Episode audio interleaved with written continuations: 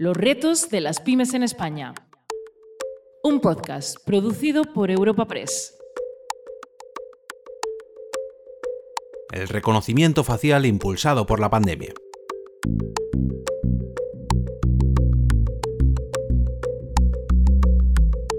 En este primer capítulo comenzaremos un recorrido por toda España para conocer cómo ha afectado la situación provocada por la pandemia a las pequeñas y medianas empresas de nuestro país.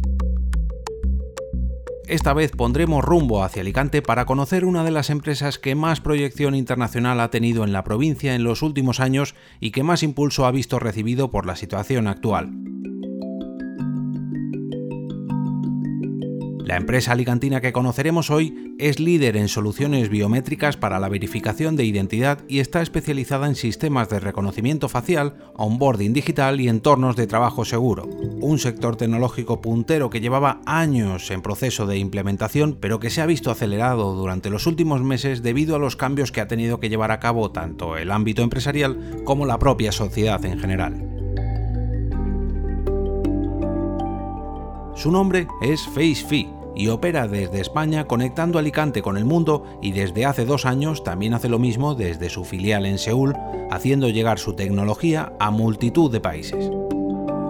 Desde Latinoamérica al sudeste asiático, llevando la seguridad biométrica a cientos de entidades financieras y a todas las empresas que quieran utilizar la seguridad y la comodidad de la biométrica facial. Hola, soy el aplicativo de mi banco. Hoy te enseñaré cómo afiliarte a mí. Ingresa y haz clic en Regístrate aquí. Elige la opción Registrarme con mi DNI y selfie. Digita tu DNI, toma una foto de la parte de adelante y de atrás de tu DNI y tómate un selfie. Crea tu clave de internet. Y listo ya podrás hacer todo tipo de operaciones sin salir de tu negocio. Para una nueva versión de tu negocio, mi banco. Pero para conocer a fondo el caso de esta pyme, vamos a descubrir un poco mejor su historia, su trayectoria y la situación en la que está ahora mismo gracias a Javier Mira, CEO y cofundador de FaceFi, quien nos abre las puertas de sus oficinas en Alicante, no sin antes comprobar nuestra temperatura y sobre todo nuestra identidad gracias a sus innovaciones tecnológicas. FaceFi es una empresa especializada en reconocimiento facial y fundada en el año 2012 aquí en Alicante. Entonces ahora mismo eh, ya tenemos tracción, ya tenemos más de 70 clientes, entidades financieras trabajando con la tecnología y tenemos una filial, una sucursal en Corea del Sur, en concreto en la ciudad de Seúl, porque desde el año pasado hemos aperturado ya el mercado asiático.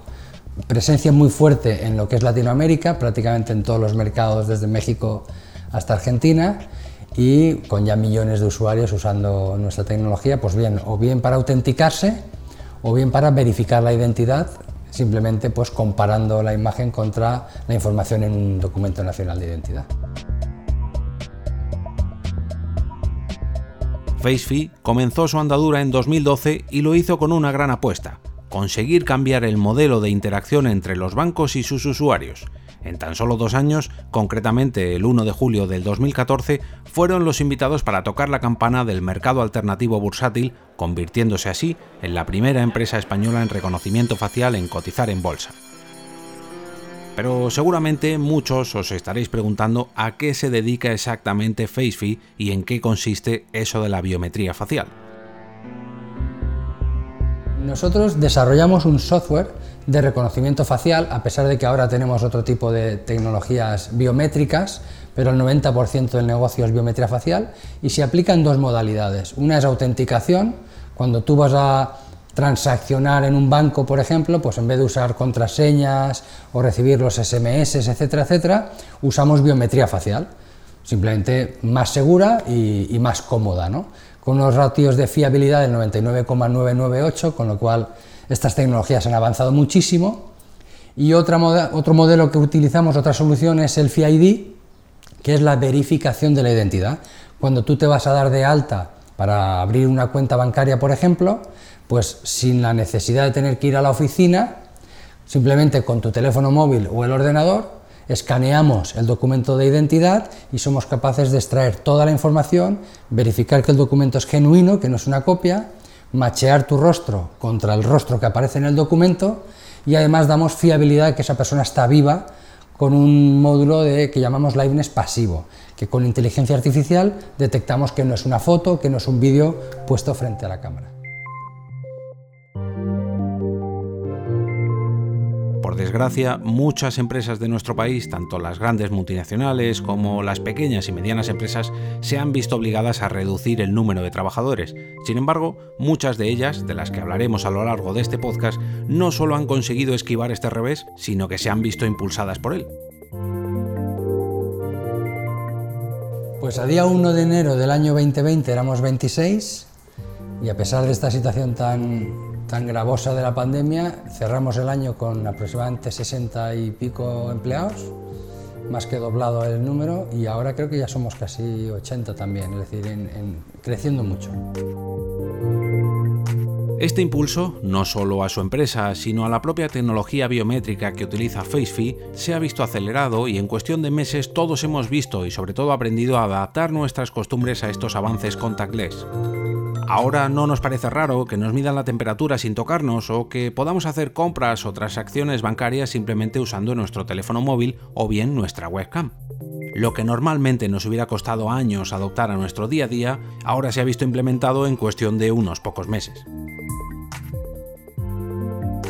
Prepandemia era eh, este tipo de tecnologías ya venían muy fuertes en tendencia, es decir, cada vez es más, más común el uso de tecnologías biométricas en el día a día. Somos conscientes de que prácticamente todos los teléfonos móviles ya de entrada evitan el uso de la contraseña, ya utilizan huella dactilar o, o el rostro, etcétera, etcétera. Con lo cual nos vamos acostumbrando al uso de este tipo de tecnologías con inteligencia artificial y machine learning esto ha evolucionado muchísimo en los últimos años y por tanto la fiabilidad es extrema. Entonces, prepandemia ya había una tendencia absoluta en la integración de este tipo de soluciones, pospandemia se ha acelerado muchísimo, porque lógicamente tecnologías contactless, es decir, donde no participes tocando nada o donde no sea necesario acudir físicamente, hacer cola para un trámite, si lo podemos hacer desde casa eh, con el teléfono móvil, pues este tipo de tecnologías ahora mismo la verdad que aportan mucho a la sociedad y en eso está Facebook. A nosotros, de alguna manera, hemos visto que esa tendencia que ya venía pre-COVID sobre el uso de estas tecnologías se ha acelerado de manera exponencial simplemente porque sectores que para nosotros son críticos, como el financiero o gubernamental o de telcos, de telecomunicaciones, han visto que en estos procesos de no presenciales para poder interactuar o realizar eh, cualquier tipo de transacción, eh, desde luego han venido eh, para quedarse y ha habido un proceso de adaptación, digamos, a prisas y corriendo para usar este tipo de tecnologías, porque normalmente esa adopción de la tecnología suele tardar cinco años, pues el COVID lo que ha provocado es que esos cinco años se hayan reducido prácticamente a uno. Y os pongo un ejemplo muy, muy gráfico. Nosotros en Argentina, por ejemplo, eh, el pago de las pensiones se hace que la gente, los pensionistas tienen que acudir a la entidad financiera, hacer colas todos los meses para percibir esa, esa pensión. El gobierno con tema COVID, en junio, si no recuerdo mal, del año pasado, a través de un cliente nuestro, de un banco, nos propuso realizar una solución, una aplicación para poder pagar esas pensiones sin la necesidad de tener que ir a la oficina. Con Superviel dar fe de vida es muy fácil. Hacelo donde quieras con la app Superviel Jubilados. Entonces damos fe de vida de que esa persona es la correcta a través de ese matching facial con el documento de identidad. Bienvenido a Superviel Jubilados. Y hemos cambiado esa tendencia. Claro, esas personas, de no haber estado en situación COVID, seguirían yendo a la oficina. Ahora han visto que sin ir a la oficina pueden recibir sus pensiones y eso ya no va a volver atrás. Es posible que estés pensando que el crecimiento de FaceFi es algo lógico tratándose de una empresa muy relacionada con la tecnología, y en parte es cierto, pero también hay que destacar que su apuesta por la digitalización ha sido un factor clave en este sentido y que ha ayudado a reducir el impacto de las consecuencias económicas provocadas por la crisis sanitaria. Esto no es algo casual de la pyme de la que os estamos hablando en este episodio, sino que es un patrón que se repite en todas las pequeñas y medianas empresas que recorreremos en este podcast. Bueno, nosotros ya nacimos dentro del proceso de transformación digital. Lo que pasa es que son dos palabras que se usan mucho y otra cosa es la realidad o acometer ese proceso de transformación digital. La digitalización es algo tan sencillo como escanear una factura y pasar de papel a tenerla escaneada en un ordenador, pero eso no es la transformación digital. La transformación digital es innovar prácticamente en todos los procesos internos de los distintos sectores como el financiero y donde antes ibas con la cartilla al banco, no solo es digitalizar la cartilla, es poder aperturar una cuenta bancaria desde el móvil o que el propio banco interactúe contigo a través de un chatbot sin la necesidad de presencia humana, etcétera, etcétera. Ahí FaceFi es verdad que juega un rol bastante importante y somos una empresa 100% innovadora, desde luego.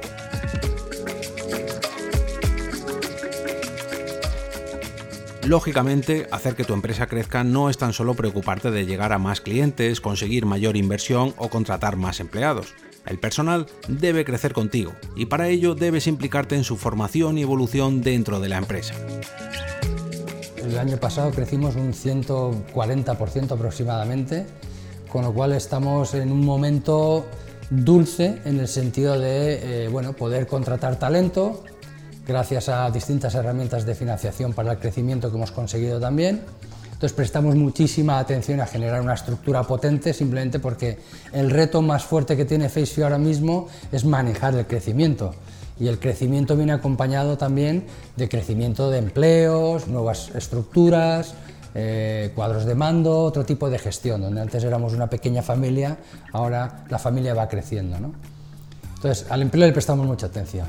Dentro de la estructura, tema de formación, mm, también somos muy de eh, apostar por la formación. Los empleados formados es lo mejor que puedes tener. Nosotros intentamos formar muchísimo, intentamos participar de esa formación apoyando en lo posible a los empleados en idiomas, en cursos especializados de cualquier tipo de, tecnología, etcétera, etcétera.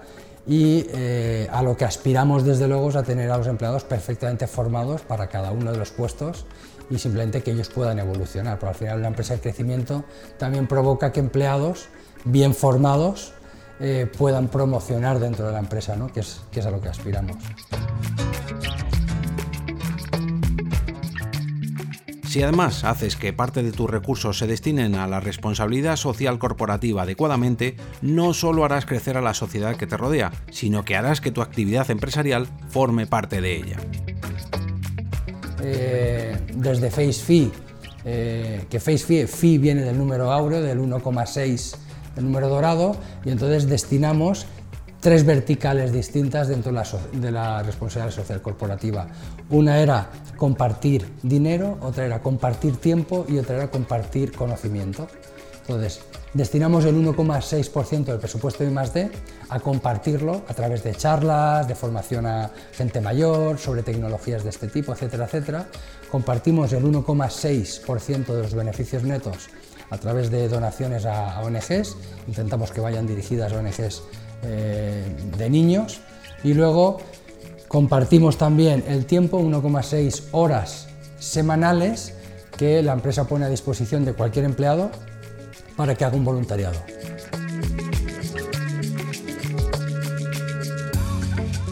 Ejemplo de hoy es solo un caso entre miles de pequeñas y medianas empresas que han sabido adaptarse o pivotar entre la inestable situación provocada por la crisis sanitaria del pasado 2020 que todavía nos afecta. Pero este es solo el primero de los episodios que os traemos en este nuevo podcast. Os invitamos a suscribiros a esta serie para descubrir más casos de éxito y conocer cuáles han sido los pasos que han seguido estas pymes y que de esta forma nos puedan servir para encarar el futuro con una nueva mirada.